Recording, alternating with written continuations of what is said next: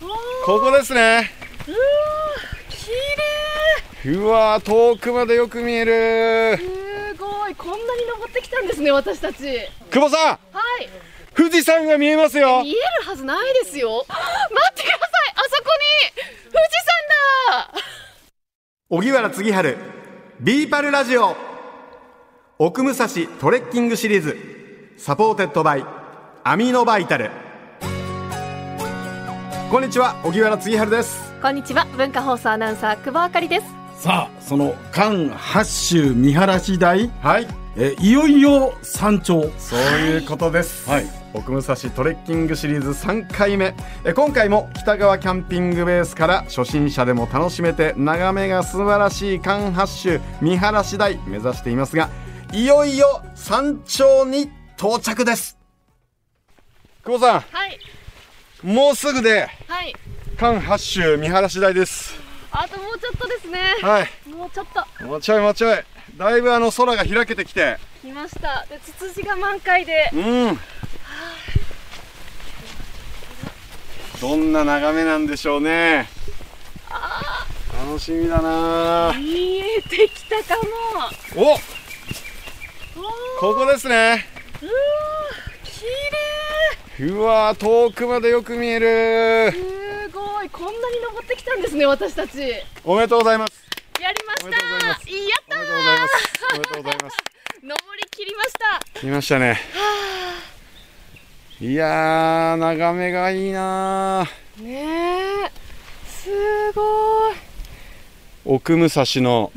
山々がはいそしてあの関東一円はい丸見えうん山々がいくつ見えるんでしょうね、一応ちょっと一その看板見てみましょうかは見てみましょう見てみましょういはいはい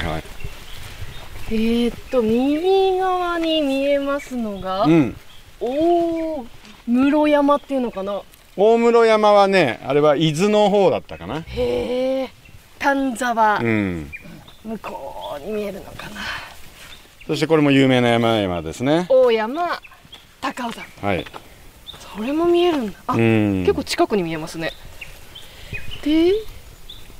相模湾今今日は少し薄曇りですけども、うん天気がいいと相模湾や江ノ島も見えるへえあ千葉のノコギリ山も見えちゃうそこまで見えちゃうんだへえ房総半島に東京湾すごいなで手前が、えー入間市でその奥が新宿副都心なんとなく見えるようなスカイツリーは見えないかな今日はスカイツリーはちょっと厳しいですかねそうですねちょっと霞んでますもんうね、んけどいやでも空気もいいしでも久保さんはい我々ここに来ようと思った時の天気予報雨だったじゃないですかそうですよね4日前ぐらいまで雨でした今日はもう100点満点って言っていいんじゃないですかこれ以上ないお天気に恵まれましたうね、ん気持ちよかったな歩いてても久保さんはい富士山が見えますよ見えるはずないですよどこですかみ待見えるんですってってくださいあそこに富士山だ頭出てますよ杉原さんう出てますわーここからえうわー富士埼山玉から見えるんですね、うん綺麗富士山が見えるとなんでこんなにありがたい気持ちになるんですかうねん尊い拝んどこやっぱり我々日本人の心の拠り所ですねあ富士山ねーいいことありました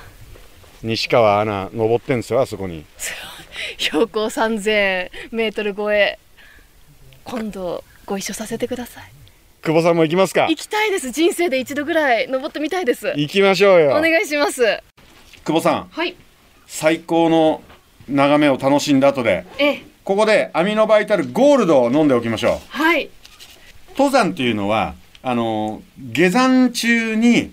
その怪我をしてしまうとか、はい事故に遭ってしまうことが多いんですよ登山中のアクシデントっていうのは僕の感覚だともう8割5分から9割ぐらいは下山中へえそれなんでか登ってるんじゃないんだそうなんでかっていうと山頂にたどり着いたっていう、まあ、一つの目標を達成しちゃうじゃないですか、そうするとちょっとこう気持ちがこう緩んできたりえするさらにそのお体力も結構使ってきてるんでこのアミノバイタルゴールドを取っておきましょサポートしてもらいましょううはいはいお水と一緒に、はい今回もゴールドは粉タイプですね、ちょっと振ってみますねこういう感じでそうそうそう登る前に飲んだのと同じような粉タイプアミノバイタルは、えーもうアスリートからそのスポーツ愛好家の方までもうたくさんの人たちに愛されてるんですけど登山でお使いになる方が一番多いんですよ。へえあそうなんですね、はい、であの次春登山部のメンバーのみんなもそうだしあの山でお会いする皆さんも使ってますね。アミノバイタル持ってますかって言ったら結構皆さんは持ってるよとはい、でははいアミノバイタルゴールドもしっかり取りました。はい北川キャンピングベースまであの気をつけて戻りましょう。事故なく帰りましょうよし栗丸さんはい我々山頂に立ちましたやったーよかった今あの当時の当時っていうかこの前の写真ですね、ーはいはい見てますけど見晴らし関八州ってこれあかりちゃんなんだっけこれと関八州八つの武蔵相模下宇佐上総阿波神津下津日立の関東八州ですねこれ一望できるっていうまさかそんなって結構見えるねそうなんですよ、本当にね、うん見えましたあのキラキラ光る何かなと思ったらベルーナドームがしっかり見えたりとかはいはいはいそうかそうベなんですルーナが見えるんだ見えますよすぐ近くに近くに見えました空気が澄んでる例えば秋とか冬ですと、あのもっとくっきりその新宿副都心とか見えんのスカイツリー見えるんです見えんの、はいそうなんですよさっきは見えないって言ってたはずの富士山が見えたんで、そ久保あかりがすごい喜んでたよはい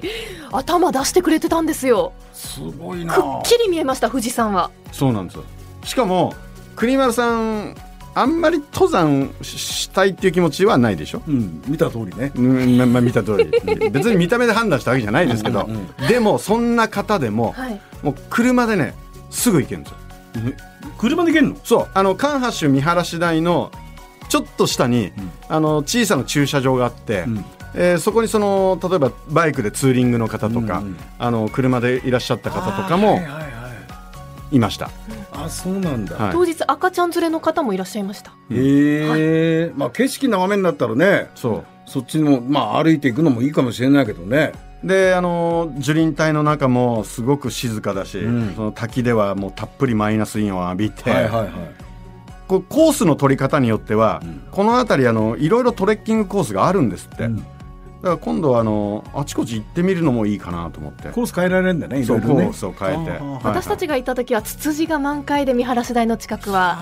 本当に綺麗で多分季節によってこの顔が違うので紅葉の時期もいいでしょうし、ううんーんでも気をつけて下山してはいでまたやるんでしょ